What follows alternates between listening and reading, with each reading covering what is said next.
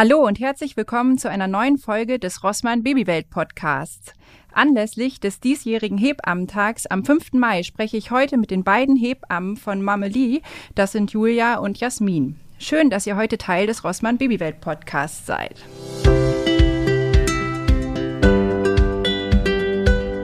Ja, hallo, äh, herzlich willkommen. Hallöchen. Hallo. Schön, dass ihr bei uns seid. Ähm, mögt ihr vielleicht ganz am Anfang erstmal ein bisschen selber was über euch erzählen? Ja, gerne.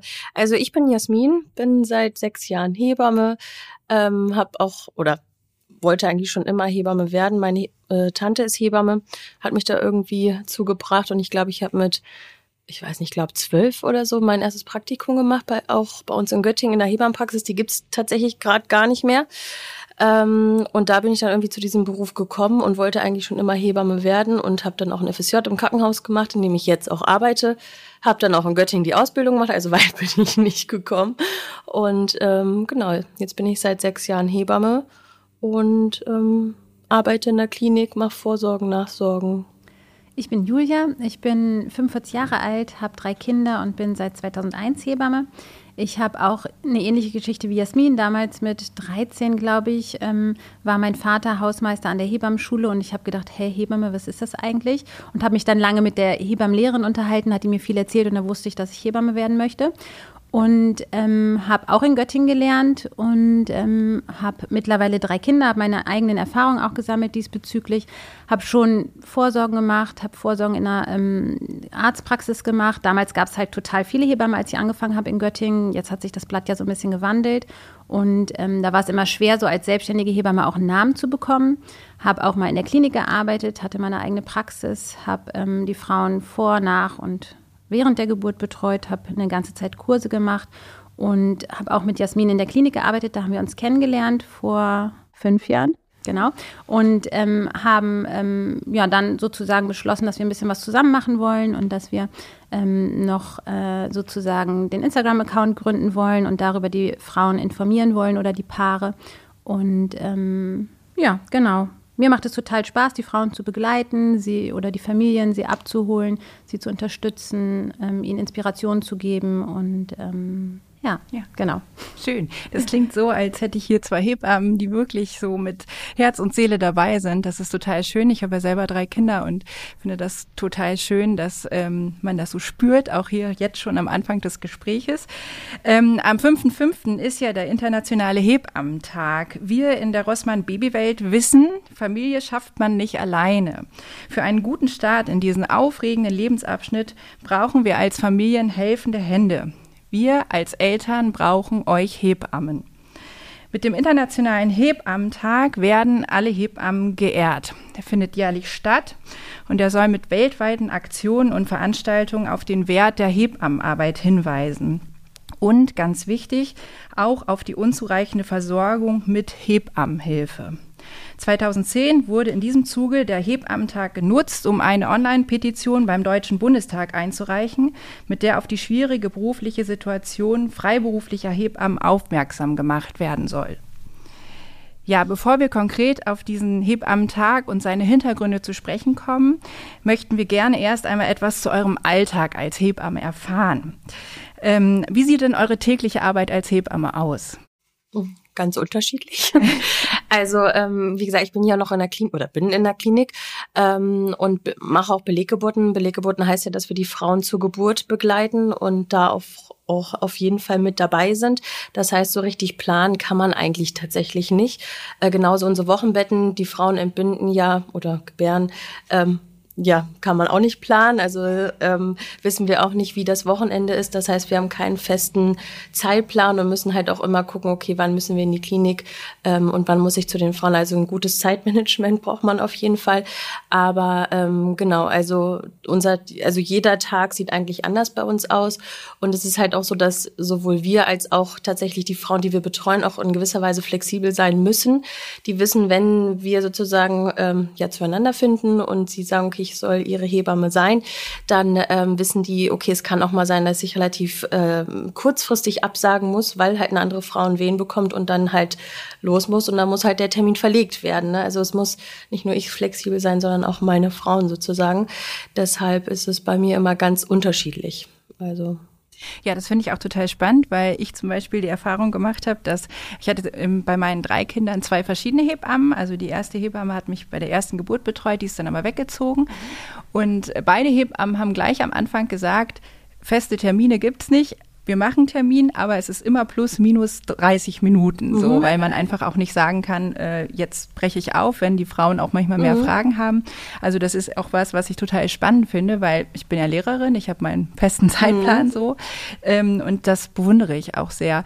Ähm, das ist bei dir wahrscheinlich ähnlich, ne? Genau, ist ähnlich und ähm, es ist auch so, dass man, ja, wo du das gerade sagtest, ne, plus minus 30 Minuten, ähm, ist auch immer wichtig, dass man das kommuniziert, weil die Frauen ja sozusagen nicht wissen, wie unser Alltag ist und dann plant, oder bei mir ist es so, ich plane immer so ungefähr eine Stunde ein, dann hat man immer noch mal den Fahrtweg, dann weiß man nicht, was ist auf der Straße. Und dann hast du manchmal auch Besuche, wo du denkst, okay, heute ist wahrscheinlich alles wieder gut, so wie gestern, und dann ist doch irgendwie gar nichts gut und man sitzt doch irgendwie viel länger als gedacht dort. Und ähm, deswegen ist immer ganz wichtig, dass die Frauen da auch so ein bisschen im Bilde sind, dass man ähm, jetzt nicht irgendwie aus Langeweile oder so zu spät kommt, sondern das hat ja dann auch immer so seine Gründe und man will sich ja immer Zeit nehmen für die Frauen und will die auch dort abholen und begleiten. Und ähm, dann kann man die manchmal nicht einfach so stehen lassen. Ne? Oder es tauchen dann Stillprobleme auf oder irgendwelche, manchmal fühlen die Frauen sich vom Mann allein gelassen. Oder es sind ja ganz viele Themen, die da bei so einem Wochenbettbesuch auftauchen können. Ähm, und da ist das in der Schwangerschaft manchmal so ein bisschen anders. Da hat man irgendwie ähm, schon auch seine Abläufe, aber da ist, das ist oftmals empfinde ich das so nicht ganz so emotional, wie wenn sie dann zu dritt, zu viert, zu fünft mhm. oder wie auch immer sind. Ja. ja. ja, das kann ich total nachvollziehen. Wobei bei mir zum Beispiel auch der Fall war, dass meine Hebamme irgendwann ähm, vor der zweiten Geburt in der Schwangerschaft festgestellt hat, wie sehr mich meine erste Geburt belastet.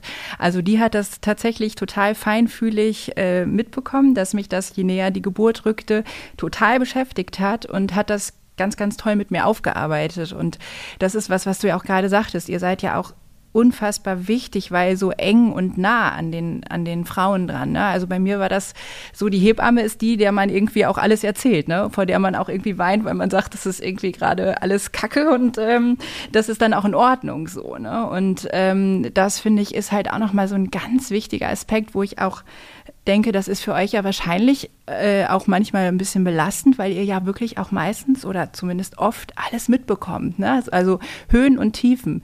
Äh, empfindet ihr das auch so oder ist es jetzt eher so, dass, dass die Frauen sagen, nee, ich nehme mich da auch zusammen? Ist ganz unterschiedlich. Jede Frau ist ja unterschiedlich. Ähm, ich bin jemand, wenn ich das Gefühl habe, dass irgendwie sie sich nicht traut oder dass sie zum Beispiel, dass sie irgendwas beschäftigt, ich dann auch das direkt anspreche. Also manchmal gucke ich es mir auch einen Besuch an und denke dann äh, vielleicht, äh, spreche ich es morgen an oder irgendwie, ne, also ich gucke schon immer, wenn ich das Gefühl habe, dass die Frauen was belastet, dass ich das dann auch anspreche, weil ähm, nicht jeder kann sich ja, also nicht jede Frau kommt ja auch so schnell in diese Rolle und ähm, erschrickt sich dann vielleicht auch manchmal selber über sich, wie empfindsam sie ist und wie viel Neues doch kommt, obwohl man sich das alles ganz anders vorgestellt hat. Ne?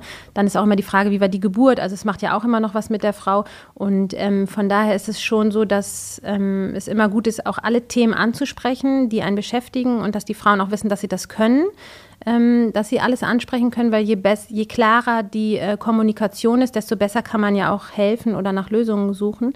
Und ähm, von daher ist das eigentlich immer sehr wichtig und aber jede Frau, wie gesagt, ist da ganz unterschiedlich. Also viele machen auch mehr mit sich aus und dann dauert halt der Prozess einfach ein bisschen länger, bis man dann vielleicht mal dahinter kommt, auch wenn man es schon ein paar Mal angesprochen hat, ne, was denn jetzt eigentlich äh, die, die Ursache ist oder das Problem ist. Aber eigentlich, wenn man eine gute Verbindung hat, ähm, kriegt man das ganz gut hin, dass die Frauen sich auch öffnen. Was für uns halt manchmal schwierig ist, das wollte ich eben nochmal sagen, oder für mich speziell auch, dass es, also es gibt ja kaum eine Berufsgruppe, die so, die nach Hause kommt, äh, die Frauen oder die Familien so lange begleitet, ähm, über Handy erreichbar ist, WhatsApp, was auch immer, Nachrichten, ähm, und äh, die äh, sozusagen ähm, dann auch in so einer intimen Situation nach Hause kommt und dann ja sehr intensiv auch da ist. Ne? Und da ist es manchmal so ein bisschen schwierig, äh, auch so für mich, manchmal die Grenzen zu stecken, dass ich die Hebamme bin und nicht die Freundin. So, ne? Und ähm, dass auch ich gewisse Zeiten habe, wo ich Familienzeit habe und dass auch ich ähm, nicht immer in Bereitschaft bin ähm, für vielleicht ähm, oder dass die Erwartungshaltung einfach nicht da ist, wenn dann eine Frage am Wochenende kommt, dass die sofort beantwortet werden muss, wenn es um Dinge gibt, geht, die vielleicht auch noch ein bisschen warten können. aber das ist dann halt auch immer schwierig, weil ähm, für die Frau ist es dann in dem Moment sehr wichtig wahrscheinlich. Ähm, für mich ist es Alltag ähm, und da auch niemanden vor den Kopf zu stoßen und seine Grenzen zu setzen. Also das fällt mir halt öfter schwer und ähm, ja, da kann ich immer noch ein bisschen dran arbeiten. Ja, aber ich glaube, es ist insbesondere wichtig, wenn du sagst, du hast selber drei Kinder, ne? Also es ist ja eben dein Job, so, ne? Also ich hatte ja. meine erste Hebamme, die war auch so, die war 24/7 erreichbar. Das hat sie auch immer gesagt. Die einzige Zeit, wo sie ungern ans Telefon gegangen ist, war irgendwie Sonntagabends beim Tatort. Mhm. Ansonsten hat sie gesagt, kann ich immer anrufen. Ich hatte persönlich eine Hemmschwelle am Wochenende, weil ich immer dachte, oh Gott, ähm, nee, kann ich nicht. Aber die war so erreichbar. Und meine Hebamme bei den anderen beiden Geburten, die hat auch ganz klar gesagt, nee, wir haben Wochenend Not Notdienst. Wir teilen uns da auf mit Hebammen. Also es ist jemand da, aber es ist dann unter Umständen nicht, bin das nicht ich mhm. so, ne? Und das ja. fand ich aber auch total gesund, da eben zu mhm. sagen, ähm, okay, wenn ich irgendwie wirklich ein Problem habe als Mutter, dann gibt es ja auch noch andere Möglichkeiten, ne? Aber das kann ich mir sehr, sehr gut vorstellen, sich da auch abzugrenzen und auch zu sagen, ähm, hier ist auch mal irgendwie Zeit für Familie. Wie ist denn das bei dir? Also jetzt so als ähm, persönliche Frage an dich. Du hast selber drei Kinder. Hattest du da auch eine Hebamme, die dich begleitet ja, hat? Mhm, hatte ich auch, ähm, weil ich mir so ähm, gedacht habe, ich kann sowieso schon nicht gut für mich sorgen. Mhm. Und äh, dann hätte ich gerne jemanden, der einfach ab und zu mal kommt und sagt, nee, ist alles gut. Mhm. Oder ähm, einfach mal nach dem Fundus, also dem Stand der Gebärmutter guckt und einfach nochmal so einen Blick auf mhm. mich hat. Ne? Nicht so regelmäßig vielleicht, wie ich das mit manchen Frauen mache, aber so immer nach Absprache, wie es gerade passt. Und das hat mir gut getan. Ich hatte auch eine Hebamme zur Geburt. Ich war nicht in der Klinik, hatte ich natürlich auch eine Hebamme äh, zu Hause und im mhm. Geburtshaus. Und ähm, da war das für mich auch wichtig, dass ich das nicht ganz alleine mache. Es gibt ja auch einige, die Alleingeburten jetzt machen. Ähm, wenn ich jetzt noch mal schwanger wäre, wüsste ich nicht, ob ich mir das zutrauen würde. Damals war es für mich so, es ist gut, wenn noch jemand da ist und guckt. Ja, ja, da ist ja auch wahrscheinlich auch wieder das Raustreten aus der Rolle als Hebamme in die Rolle als Frau, zu sagen, ist ja auch eine Unterstützung, die man da bekommt, unabhängig von dem, was man selber weiß und kann. Genau. Ne? Und man hat ja auch viel gesehen in der Zeit vor den Kindern und den Schwangerschaften mhm. und ähm, viel erlebt und ähm, viele Frauen betreut und dann ist es einfach auch also mir hat es total gut getan, jemanden nochmal an meiner Seite zu haben, dem ich vertrauen konnte. Für mich war immer ganz wichtig, ich brauche auf jeden Fall jemanden, bei dem ich mich fallen lassen kann, den ich vertrauen kann. Ich hätte mir zum Beispiel nie vorstellen können, mit irgendwem zu entbinden, ähm, weil ich auch der Meinung bin, Geburt ist auch so ein, so ein einschneidendes Erlebnis und es ist so wichtig, ähm, sich fallen zu lassen und vertrauen zu können. Deswegen war es für mich immer gut, jemanden zu haben, wo ich weiß, da kann ich mich hundertprozentig drauf verlassen. Ja. Also das fand ich bei mir auch schwierig. Ich habe ja im Krankenhaus entbunden, alle drei Kinder, weil ich dieses Sicherheitsbedürfnis hatte. Also es war für mich wirklich so, dass ich dachte, ich kann das nicht anders. Ähm, und ich bin dann ja tatsächlich von irgendwem betreut worden, der eben gerade Dienst hatte. Und mhm. beim dritten Kind bin ich eingeleitet worden. Da hatte ich dann auch Dienstwechsel zwischendurch. Und das war tatsächlich merkwürdig für mich. Also ich hatte dann Glück, weil dann eben im Endeffekt die Geburt äh, auch von einer Hebamme, mit der ich schon mal so eine Podcast-Folge mhm. aufgenommen habe, begleitet begleitet wurde. Das war wirklich dann total schön zu merken, okay, da ist jetzt jemand, den ich doch kenne. Da habe ich dann aber gemerkt, wie viel das ausmacht, mhm. weil das ja einfach so ist. Die Hebamme begleitet dich eigentlich in dem, würde ich sagen, intimsten Moment, den du im Leben so hast. Und ähm, das macht so viel aus. Ich hatte ja eine sehr äh, traumatische erste Geburt und das lag eben auch viel daran, dass ähm, ich am Anfang nicht so richtig ernst genommen wurde und mir gesagt wurde, nee, das kann jetzt gar nicht sein. Und ähm, beim ersten Kind war ich dann eben sehr ängstlich und dachte, okay, wenn das jetzt irgendwie noch nichts ist an Schmerzen, wurde mir immer gesagt, nee, da ist noch nichts und gehen Sie mal noch spazieren. Und ähm, dann wurde das eben nicht so gut aufgearbeitet und das habe ich bis in die zweite Geburt mhm. mitgenommen. Da hat die Hebamme das aber auch mit mir besprochen und hat ganz anders reagiert. Und da habe ich nochmal gemerkt, wie viel das wirklich davon abhängt und wie wichtig ihr für mhm. eben gerade die Frauen, aber ich glaube auch für die Väter seid, weil äh, mein Mann auch immer sagte, er fand es total schön, wie er auch eingebunden wurde oder eben auch, wenn es nur ein Kaffee ist, den die Hebamme ihm nochmal macht. Ähm, ich glaube, ihr seid da wirklich die wichtigsten Personen. Die Männer sind, für die ist das ja auch eine große Herausforderung, ne? mhm. ne? also auch die Frau so zu sehen. Ne? Mhm. Also ähm, auch wenn es das Normalste der Welt ist, ein Baby zu bekommen, ist es trotzdem eine Herausforderung, ja. die, ähm, die die Frau zu meistern hat äh, und die ja auch ähm, sozusagen der Mann gesellschaftlich ist es ja so, dass der Mann einfach so dabei zu sein hat, ähm, sozusagen, und die Frau begleitet. Viele machen das ja auch gerne. Ähm, einige sind aber auch diesen Herausforderungen nicht gewachsen, vor allem wenn eine Geburt halt sehr lange dauert und über Stunden. Ne? Dann ist es für die Männer halt auch schwierig, mhm. ähm, damit zurechtzukommen. Ja, genau. Und deswegen ist es auch immer ganz gut, dass man auch da ein gutes Verhältnis hat, dass der Mann vertrauen kann, dass man weiß, ähm, dass die Frau vertrauen kann, dass man ernst genommen wird. Das ist ganz, ganz wichtig, ähm, dass man mit seinen Gefühlen und seiner Intuition auch abgeholt wird.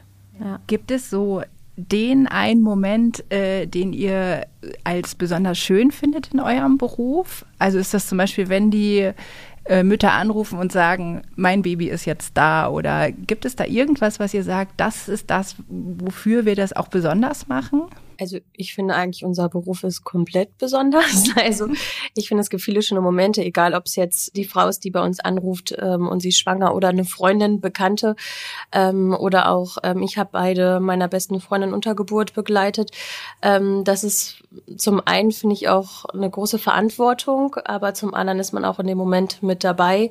Ähm, und das war für mich eine große Ehre und ich war ja total emotional dem Moment, aber auch ja äh, glücklich, dass ich ein Teil davon sein konnte.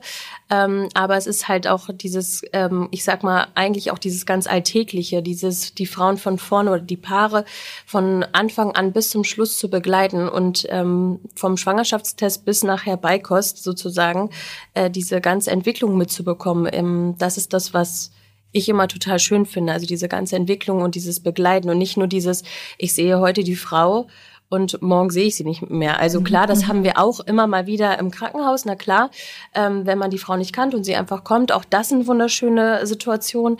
Ähm, aber was ich auch immer schön finde, ist dieses komplette Begleiten und dieses, ähm, ja, zu sehen, wie aus einem Paar sozusagen eine Familie wird und in dieser intimen, besonderen Situation dabei zu sein. Ja, genau, gibt viele schöne Momente, ne, so wie Jasmin das auch schon gesagt hat. Und für mich ist immer total schön, wenn ähm, zu manchen Familien hat man ja auch eine besondere Beziehung, die hat man auch sehr in sein Herz geschlossen, wenn die dann wieder anrufen und äh, dann kommt man da wieder in die Familie, weil sie ein weiteres Kind bekommen. Dann sieht man, wie äh, das erste Kind oder das zweite Kind, wie die schon herangewachsen sind und das ist auch immer total schön.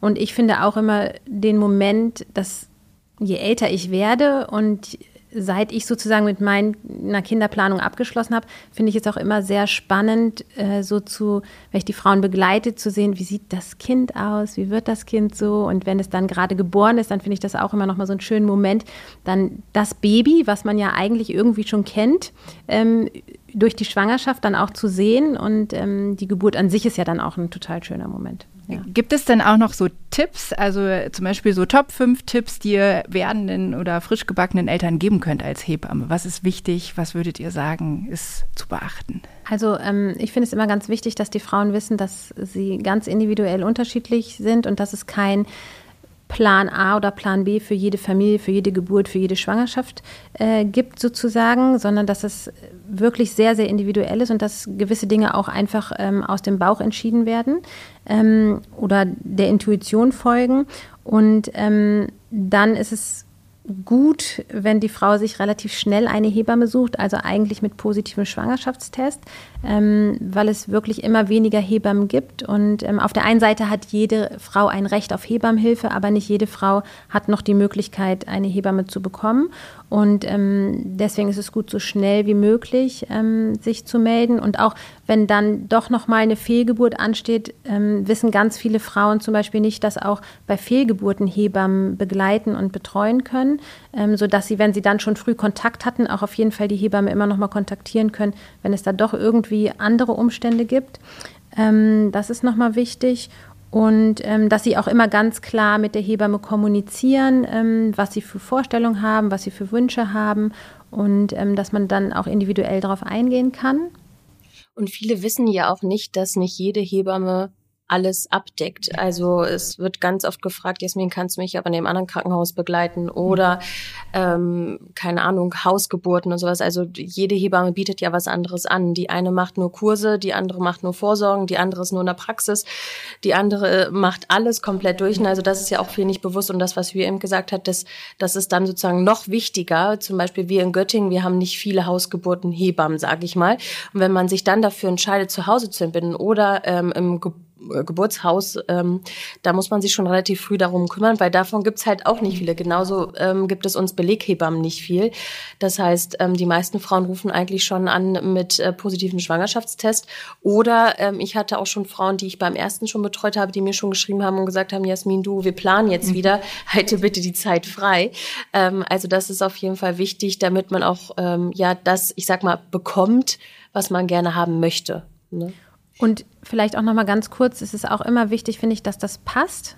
Ähm, dass die Frau sich wohlfühlt, weil ähm, wenn sie eigentlich denkt, okay, ich nehme die jetzt, nur damit ich irgendwen habe, aber sie eigentlich die Be Zeit schon herbeisehen, wenn die Hebamme nicht mehr kommt, das ist eigentlich keine gute Basis. Und deswegen ist es natürlich auch gut, sich früh zu kümmern. Das bedeutet jetzt nicht, dass ich mir zehn Hebammen nach der Reihe angucke, weil auch das ein Abrechnungsproblem ist für die Hebammen. Aber dass sie vielleicht, wenn sie mit der ersten Hebamme kein gutes Gefühl hat, dass sie dann vielleicht auch äh, sagt, okay, ich lerne jetzt vielleicht doch noch mal eine andere Hebamme kennen und ähm, das dann aber auch offen und ehrlich kommuniziert, ähm, dass die andere Hebamme, die sie schon kennengelernt hat, dann auch weiß, woran sie ist und abrechnungsmäßig da auch ähm, sozusagen nicht umsonst da gesessen hat. Und auch einfach für die Planung ist es ja wichtig, weil jede Hebamme hat ja auch keine Ahnung, die eine Hebamme nimmt zwei Frauen im Monat an, die andere nimmt fünf an.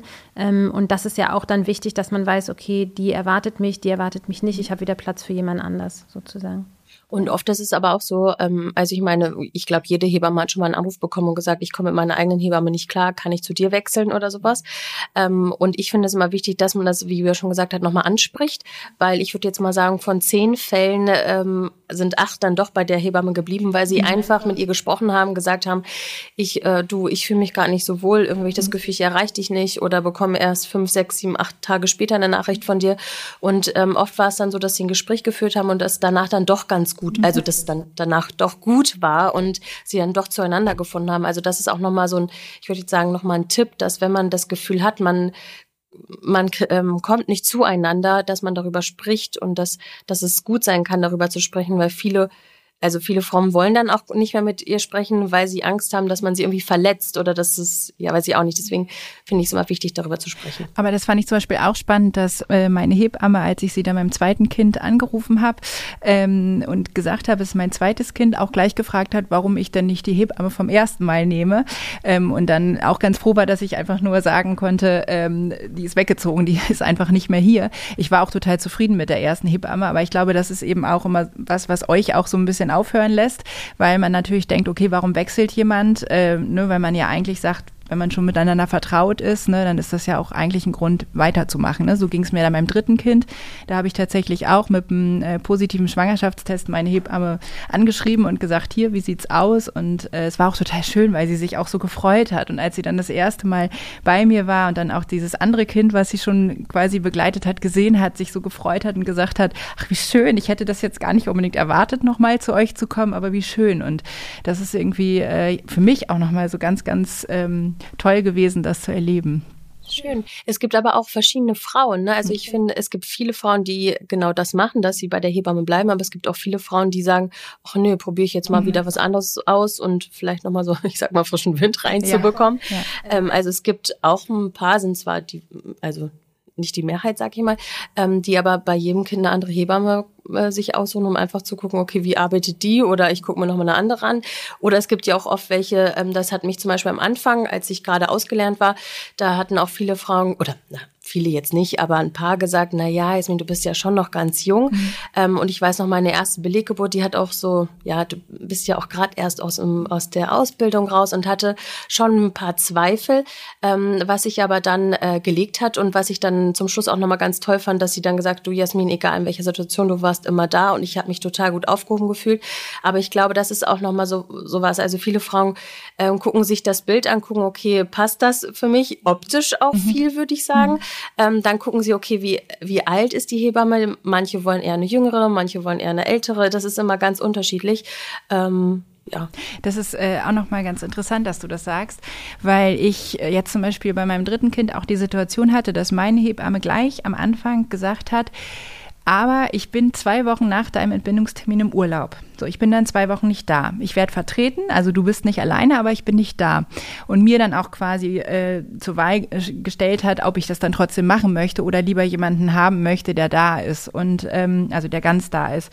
Und ich habe gesagt, ist mir egal, weil es drittes Kind ähm, und ich komme auch mit einer Vertretung klar. Und dann hatte ich jemand ganz Junges und ich muss auch sagen, es war wunderbar. Also es war auch schön nochmal anders, ein anderer Umgang auch mit meinen Kindern. Und ich kann auch da nur sagen, das ist ja auch so, auch wenn man jung ist, man muss es ja auch lernen. Und ähm, ich muss sagen, ich fand das auch super, mal beide Seiten. Einmal, also meine Hebamme hat selber auch drei Kinder.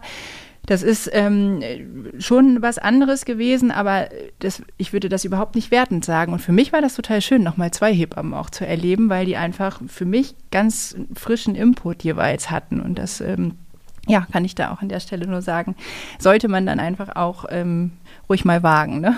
Genau. Auf jeden Fall. Jetzt ist es ja so, dass der Hebammentag ansteht ähm, und äh, du hast es jetzt schon mehrfach angesprochen, dass wir jetzt gerade eher nicht mehr die Situation haben, dass wir äh, einen Überfluss an Hebammen haben. Es gibt Frauen, die gar, kein, äh, gar keine Hebamme mehr für sich finden. Ähm, wie sind denn eure Gedanken und Gefühle zu dem Hebammentag? Ja, es ist ähm, gut, dass es auf jeden Fall den Hebammentag gibt sozusagen, dass wir da einen Platz gefunden haben, dass auf eine gewisse Art und Weise auf gewisse Themen aufmerksam gemacht wird, auf uns aufmerksam gemacht wird. Ich weiß aber nicht, ob sich viel ändert, mhm. ob viel Bewegung drin ist. Ähm, ja, genau. Ja. Also äh, ich habe nicht das Gefühl, dass, den gibt es ja schon eine ganze Zeit, dass da so viel mhm. Veränderung passiert oder ähm, dass es so im, aber vielleicht ist auch nur meins, ich bin auch manchmal so ein bisschen betriebsblind, ne? Äh, dass das so viel im Bewusstsein auch der ähm, Eltern oder Mütter ist oder der Gesellschaft. Ich weiß nicht genau. Aber was sind denn äh, eurer Meinung nach die Probleme? Also was, was ist das Problem einfach in der Hebammenarbeit? Also warum ist da so ein Missstand? Also du hast halt ähm, sozusagen, also die meisten Hebammen sind Frauen mhm. und die meisten Hebammen kriegen Kinder und du kannst eigentlich als Hebamme nur viel arbeiten, dann kannst du Geld verdienen. Du kannst aber, oder du arbeitest ganz wenig, weil dann gewisse Dinge ja wie Rentenversicherung oder so rausfallen. Ähm, die Mitte ist schwierig und du hast halt, es ist immer auch schwierig mit der Familie zu vereinbaren. Ne? Also, äh, weil du halt deine Arbeit nicht organisieren kannst, nicht planen kannst. Ich weiß jetzt zum Beispiel, Jetzt, Stand jetzt, weiß ich ungefähr, was ich nächste Woche zu tun habe, aber ich weiß nicht, ob noch zwei Frauen entbinden und nach Hause gehen. Und ich, dann weiß ich nicht, wie betreuungsintensiv sind die. Meldet sich noch eine Schwangere, die sich einklingt, weil sie auch noch gerade Bedarf hat. Also deswegen weiß man nie, wie ist der Ablauf, wie ist der Tagesablauf. Muss ich am Wochenende los, muss ich nicht los? Kann ich am Wochenende über Nacht mit meinen Kindern in den Zoo fahren oder keine Ahnung, irgendwas machen? Ne? Mhm. Ähm, oder kommt die vielleicht Freitag nach Hause und dann kann ich nicht wegfahren, weil ich habe keine Vertretung, weil es zu wenig Hebammen gibt. Also das sind ja immer so Sachen. Ähm, und dann ist es natürlich auch so, dass ähm, ja, wie soll man sagen, der Verdienst jetzt auch nicht gerade äh, würdigend ist, mhm. sagen wir es mal so. Ähm, es wird nach Pauschalen äh, äh, bezahlt und ähm, ob ich jetzt anderthalb Stunden bei einer Frau sitze oder 20 Minuten, es ist immer der gleiche Betrag. Ich muss mir Unterschriften dafür holen. Das fand ich am Anfang sehr mm, entwürdigend, muss ich sagen, dass ich um jede Unterschrift, also wenn ich bei der Frau bin, dass ich mir signieren lassen muss, dass ich da war. Ähm, Gerade auch in der Klinik, wo der Durchlauf noch mal höher ist, ne, dann immer, oh, die Frau kann nicht gehen, bevor ich nicht eine Unterschrift habe, weil sonst kann ich ja nicht abrechnen. Und das sind so Sachen, die das Ganze nicht so attraktiv machen. Und ich glaube, für die, die, die nachkommen, die wollen eine andere Work-Life-Balance haben, die, ähm, die Hebammen, ne, die nachkommen ja, würden. Ja.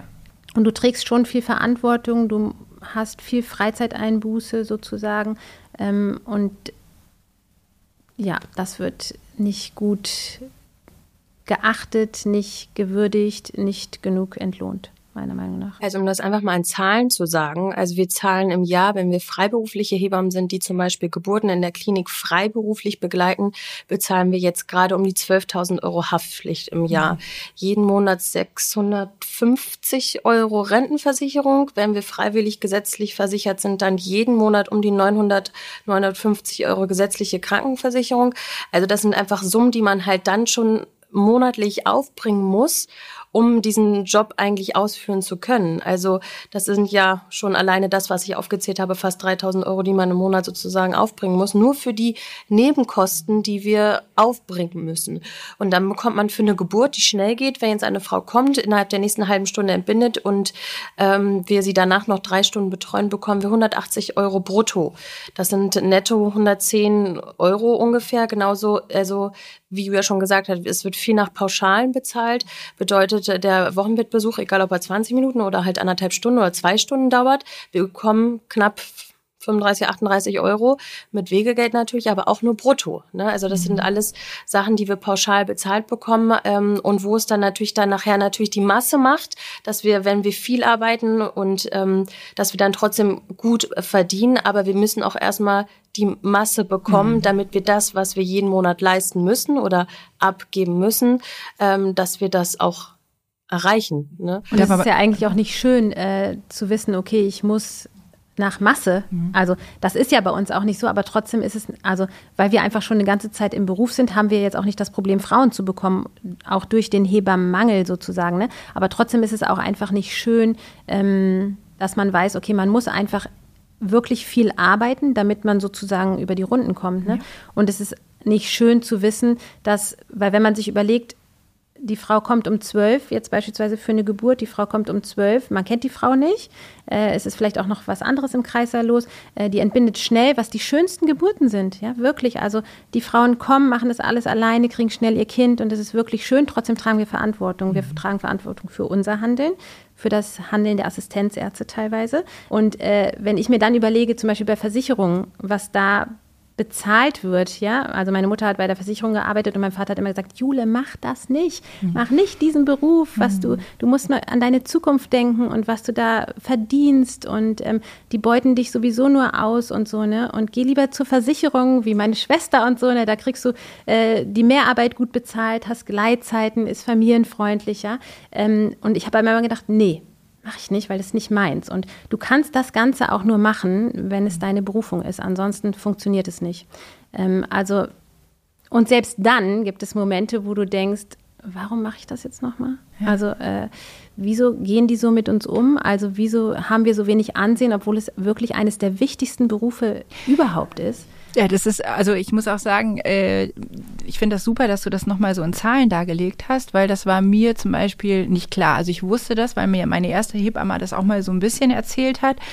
Aber es ist ja eigentlich irre. Also da kann man ja als Außenstehender eigentlich nur sagen, wie ist denn das machbar, wenn man nicht quasi komplett von vorne bis, äh, also von morgens bis abends arbeitet mit Familie, stelle ich es mir total schwer vor. Und jetzt hast du die Frage selber schon beantwortet, warum du es trotzdem mhm. machst. Mhm. Aber das klingelte die ganze Zeit so bei mir, dass ich dachte, warum macht ihr das dann? Mhm. Aber das ist ja genau das, warum wahrscheinlich viele sagen, nein, das mache ich jetzt nicht mehr. Merkt ihr das auch in eurem Alltag? Also wird der dadurch auch noch schwerer, weil es eben Mangel gibt und ihr das Gefühl habt, ihr müsst auch noch mehr leisten? Für mich ist immer die Schwierigkeit, ähm, als ich auch noch in der Klinik war und wir Visiten oder ich Visite gemacht habe, dann gibt es ja immer auch mal Frauen, die keine Hebammenbegleitung haben. Dann mhm. hast du da vielleicht, okay, es gibt fitte Kinder, Frauen, die ihr drittes Kind kriegen, ähm, da musst du auch nicht ständig dahin. Ja, dann wiegst du das vielleicht mal, guckst nochmal nach dem Nabel und die machen auch ihr Ding. Ne?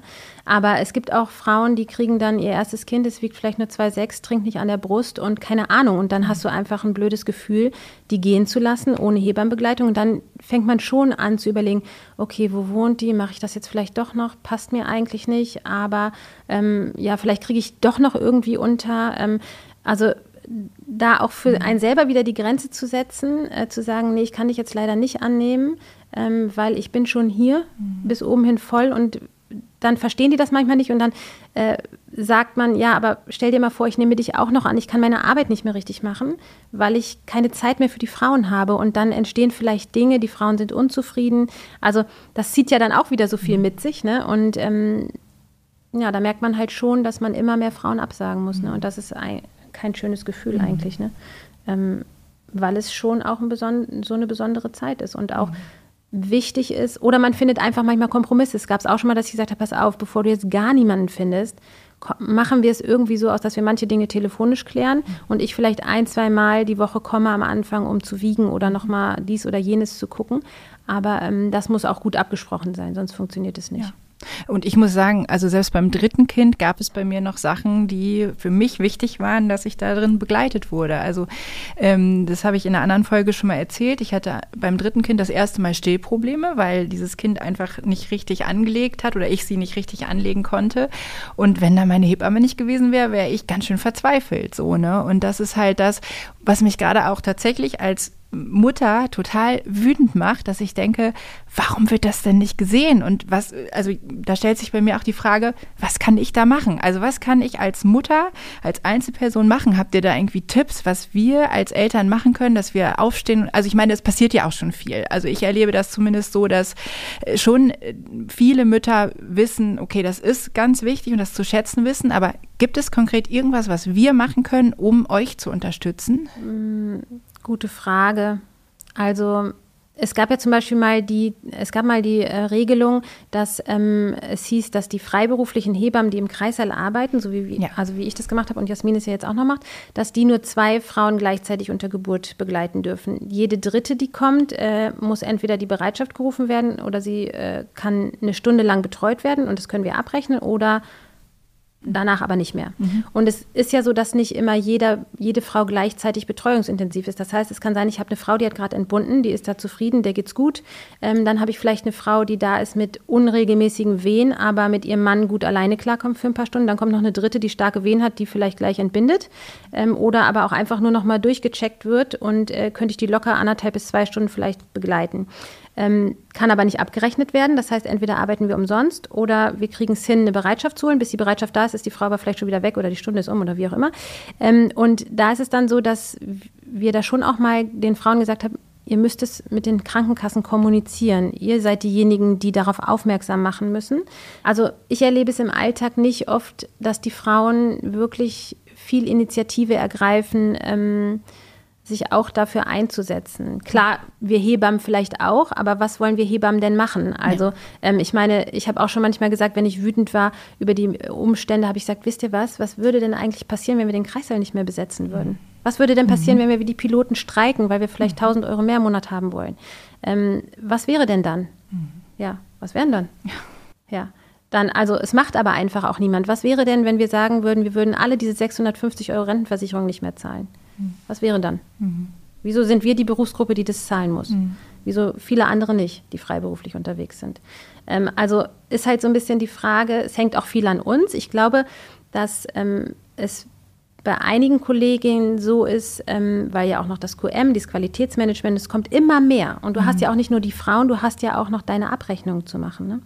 Ähm, und es kommt halt immer mehr und ich glaube, dass es da deswegen auch immer mehr äh, Hebammen gibt, die sich was anderes suchen. Nochmal ein kleines Beispiel. Ähm, ich habe überlegt, mit einer Bekannten einen Hypnobirthing-Kurs zu machen, beziehungsweise sie hat eine Hypnobirthing-Ausbildung. wir wollten es verbinden mit traditionellem Hebammenwissen und Hypnobirthing, was ja eine voll gute Kombi ist. Ne? Mhm. Dann habe ich sie gefragt, was sie denn abrechnen kann. Und ähm, dann hat sie gefragt, was ich abrechnen kann. Und ich habe gedacht, what? Was ist denn hier los? Also die macht eine Hypnobirthing-Ausbildung, die sie wahrscheinlich auch bezahlt hat und die auch fundiert ist, das sage ich gar nicht, ja. Aber die geht keine drei Jahre zur äh, Schule und macht eine Ausbildung und ein Examen ähm, und kann sozusagen für einen Hypnobirthing-Kurs, der vielleicht sechs Stunden dauert, 450 Euro abrechnen pro Person. Und wir bekommen pro Stunde Geburtsvorbereitungskurs 7,96 Euro. Ja? Also das muss man sich einfach mal überlegen. Und als wir das nochmal so aufgedröselt haben, habe ich gedacht, äh, Julia, was machst du jetzt hier nochmal? Ne? Mhm. Also was ist das für ein Ungleichgewicht? Und auch das ist ja was, was wirklich vielen nicht bewusst ist. Ich weiß aber nicht, ob es was verändert, wenn ja, wenn es einfach äh, mehr ins Bewusstsein der Frauen kommt. Wobei ich das so spannend finde, weil ich aus persönlicher Erfahrung sagen kann, egal mit wem ich spreche, allen meinen Freundinnen war die Hebamme so wichtig. Also es ist, das ist so dieses, äh, also ich könnte mir das gar nicht vorstellen. Also, wie du gesagt hast, es gibt Frauen, glaube ich, für die ist das vielleicht nicht ganz so wichtig, aber ich würde behaupten, es ist die Minderheit. Und es ist oft auch aus der Not heraus, niemanden gefunden zu haben. Und äh, bei mir kam gerade so spontan, dass ich dachte, wow, dass es so wenig ist, war mir nicht klar. Und das mhm. eigentlich muss es mehr an die Öffentlichkeit, weil ihr macht, finde ich, wirklich einen der wichtigsten Jobs, die es so überhaupt gibt. Und da, also bei mir sträubt sich gerade alles, weil ich gerade wirklich entsetzt bin. Äh, und bei mir jetzt auch innerhalb der Folge nochmal ein ganz anderes Bewusstsein dafür entstanden ist, ähm, weil ich mich da auch frage, wie seht ihr denn die Zukunft überhaupt? Weil das da immer mehr sagen, mache ich nicht mehr, tue ich mir nicht mehr an, ist ja eigentlich, also aus meiner Sicht total verständlich, wäre aber fatal. Wenn, also was du gerade gesagt hast. Ne? Ich bin ja auch an so einem Punkt, dass ich mir überlege, wie viel gebe ich da noch rein. Ähm, ja, also dass ich da auch gerade in so einem Wandel bin und auch nicht weiß, wie meine mhm. Zukunft aussieht. Ne? Mhm. Ähm, wenn ich mal so zurückblicke jetzt auf die Zeit, wo ich auch noch drei kleine Kinder hatte und ähm, auch wirklich viel gearbeitet habe, ich weiß gar nicht, wie ich das gemacht mhm. habe, ehrlich gesagt, immer allem gerecht zu werden. Und die Kinder waren erst ab drei im Kindergarten von neun bis zwölf. Ne? Also die waren nie ab einem Jahr in der Krippe mhm. oder so. Ne? Und manchmal blicke ich da zurück und denke mir, ewig lange gestillt. Ähm, von Frau zu Frau gefahren mit Baby, mal mit meinem Vater im Gepäck und so, ne, das immer irgendwie alles über die Bühne bekomme, damit ich ja für Unterhalt sorge, weil es ist ja auch nicht mehr so, dass die Frau, äh, dass der Mann der Alleinverdiener ist oder der Hauptversorger ist, sondern das Gehalt der Frau ist ja auch immer wichtig. Ne? Und ähm, es ist äh, ja immer ein, ein Riesenspagat letztendlich, den man äh, dort den man macht tagtäglich, allem gerecht werden zu wollen. Und letztendlich glaube ich, dass die Konsequenz ist, dass es eventuell immer mehr Hebammen gibt, die sich denken, mache ich nicht mehr. Ich steige aus, was den Mangel größer macht, ähm, weil nicht so viele hinterherkommen. Und ähm, selbst wenn sie ihr Studium machen, die Hebammen jetzt, und dann manchmal mit den Hebammen mitlaufen, dann sehen sie, oh, nee, also ob ich das wirklich immer machen will, für das Geld und äh, vielleicht jedes Wochenende arbeiten, also dann mache ich, studiere ich vielleicht doch noch was anderes.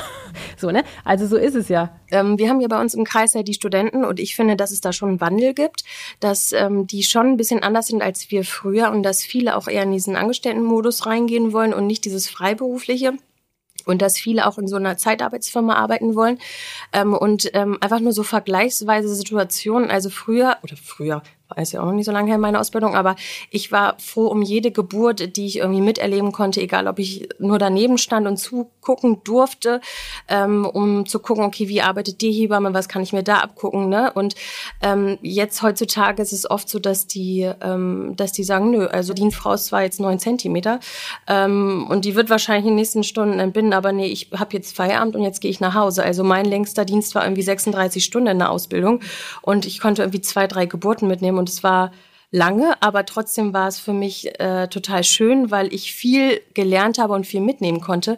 Und ich glaube, da ist schon alleine so ein kleiner Wandel da. Also ich glaube, viele, also die stellen sich diesen Beruf auch ganz anders vor. Und mein, meine Angst ist so ein bisschen, dass, ähm, dass dieses Freiberufliche mit Vorsorgen und Nachsorgen, dass das immer weniger wird und dass viele eher nur in diese in diesen Angestellten-Modus rein wollen und angestellt sein wollen, weil da haben sie festes Gehalt, da wissen sie, okay, ich gehe morgens um sieben hin, gehe 13 Uhr raus, habe keine Nachsorgen, weiß, was kriege ich an Geld, muss meine Abrechnung nicht selber machen, sondern ähm, das wird ja alles für mich gemacht.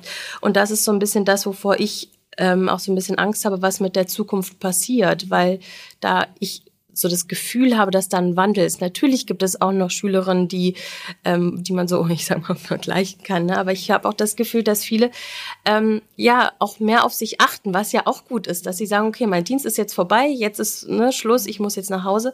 Ähm, aber das ist so ein bisschen, wo ich so ein bisschen ja. Wobei ich auch da sagen muss, es gab halt ähm, bei mir, bei meiner Geburt, jetzt bei der letzten, äh, hatte ich eine ältere Hebamme, die mich am Anfang begleitet hat. Dann ging es ja noch nicht so richtig los mit der Einleitung und ähm, dann war Schichtwechsel und ähm, dann kam das Kind relativ schnell. Und die ist am nächsten Tag zu mir gekommen und hat gesagt, Mensch, ich wollte noch mal Hallo sagen und das ging ja jetzt richtig schnell und das fand ich so schön. Das hat mich so berührt, dass ich dachte, wow, die hat eigentlich mich nur in diesen Anfängen begleitet, wo nicht wirklich was passiert ist und ist trotzdem noch mal zu mir gekommen.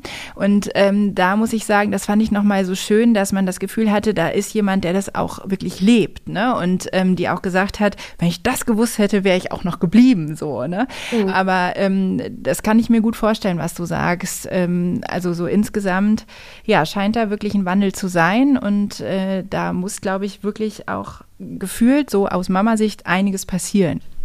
Ja, wie ist das denn, wenn ich jetzt wirklich keine Hebamme mehr finde? Also das ist ja, wir haben das gerade gehört, äh, man muss sich ganz früh kümmern und wenn ich das verpasse und feststelle, okay, ich habe jetzt irgendwie alle angerufen, die ich so äh, gefunden habe und ich habe einfach keine Hebamme. Habt ihr da noch Tipps? Ähm, das ist ja eigentlich genau der Grund, warum wir Marmli gegründet haben, weil wir oft bei uns in der Praxis in der Klinik saßen und irgendwie, ja, gefühlt jede achte oder fünfte, sechste Frau äh, keine Hebamme gefunden hat. Ähm, haben Julia und ich uns damals zusammengesetzt und dadurch, dass Julia auch eine Influencerin betreut hat, kam das dann irgendwie alles so zusammen und ähm, wir haben gesagt, wir müssen irgendwie was finden oder was ähm, ja kreieren, um Frauen zu begleiten oder ähm, den gewisse Sicherheit zu vermitteln, dass wenn sie keine Hebamme haben, dass sie auf jeden Fall auf etwas äh, zurückgreifen können, was wirklich fundiertes Wissen ist und nicht dieses googeln in irgendwelchen Foren, wo eh nur jeder was reinschreibt, wenn es irgendwie nur ganz blöd gelaufen ist. Und deswegen haben wir ähm, Mamli bei Instagram ge sozusagen gegründet und haben auch jeden Montag tatsächlich so eine ähm, Fragerunde, die heißt bei uns Midwife Monday, ähm, um einfach ähm, verschiedene Fragen ähm, nochmal zu klären. Ähm, also da kommen ganz viele Fragen, die können wir gar nicht beantworten, aber ähm, da sind auch viele Fragen dabei, wo man vielleicht auch ähm, als Frau denkt, oh, die würde ich gar nicht äh, trauen, meiner Hebamme mal oder ja die Frage zu stellen. Ähm, die beantworten wir halt bei unserem Midwife Monday und dann kam halt nach kurzer Zeit auch die Idee, ein Programm überhaupt zu entwickeln, die oder welches die Frauen oder eher gesagt die Paare ähm, von Anfang an begleitet. Und da ist unser Mamli-Programm zustande gekommen, was wirklich ähm, ja von vorne bis hinten begleitet.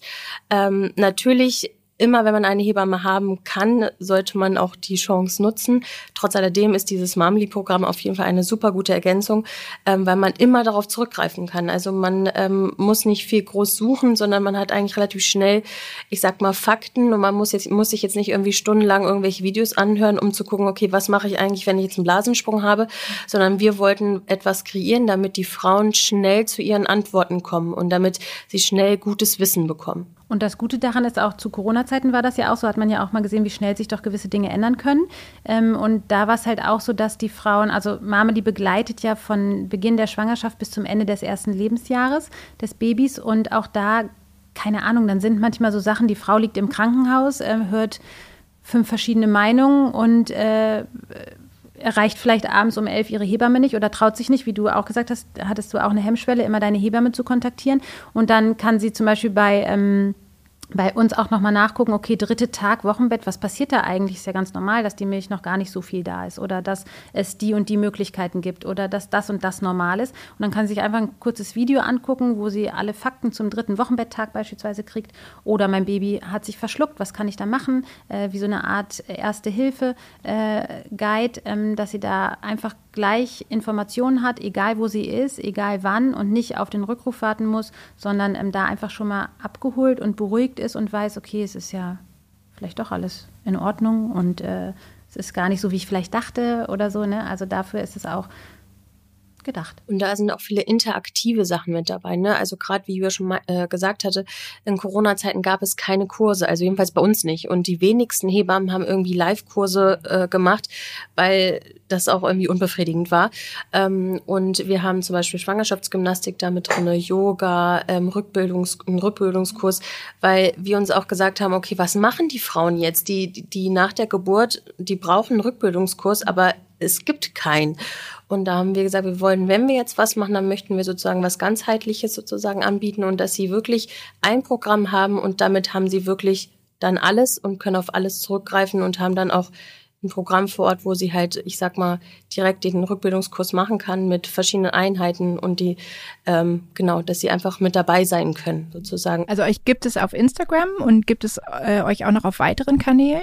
Genau, es gibt uns einmal auf äh, Instagram, da heißen wir Marmeli Official und dann gibt es noch ein Programm, was wir gegründet haben, das ist marmeli.de, das ist ja mit vielen, hatten wir eben schon einmal mit vielen Kursen und mit anderen Videos und Informationen versehen, was nochmal ein bisschen tiefgreifender ist. Und da habt ihr in der Beschreibung einen Aktionscode, mit dem ihr noch ein bisschen sparen könnt. Also ich habe gerade die ganze Zeit ähm, im Hintergrund überlegt und gedacht, Vielleicht können wir und auch die Hörer einfach mal nochmal in uns gehen und wirklich gucken, wo können wir was machen. Ähm, vielleicht ist da jetzt auch nochmal so ein neues Bewusstsein. Ähm, ich empfinde zum Beispiel jetzt nochmal mehr Dankbarkeit, äh, weil ich einfach denke, wow, was habe ich auch für ein Glück gehabt, auch so eine Hebamme mit Herz und Seele auch selber in der Betreuung gehabt zu haben. Da nochmal so eine letzte Frage an euch, wenn ihr so eine Arbeit beendet, also sagt, okay, ich bin heute zum Beispiel bei meinem letzten Besuch, gibt es irgendwas, wo ihr euch persönlich nochmal freut, was euch irgendwie was gibt.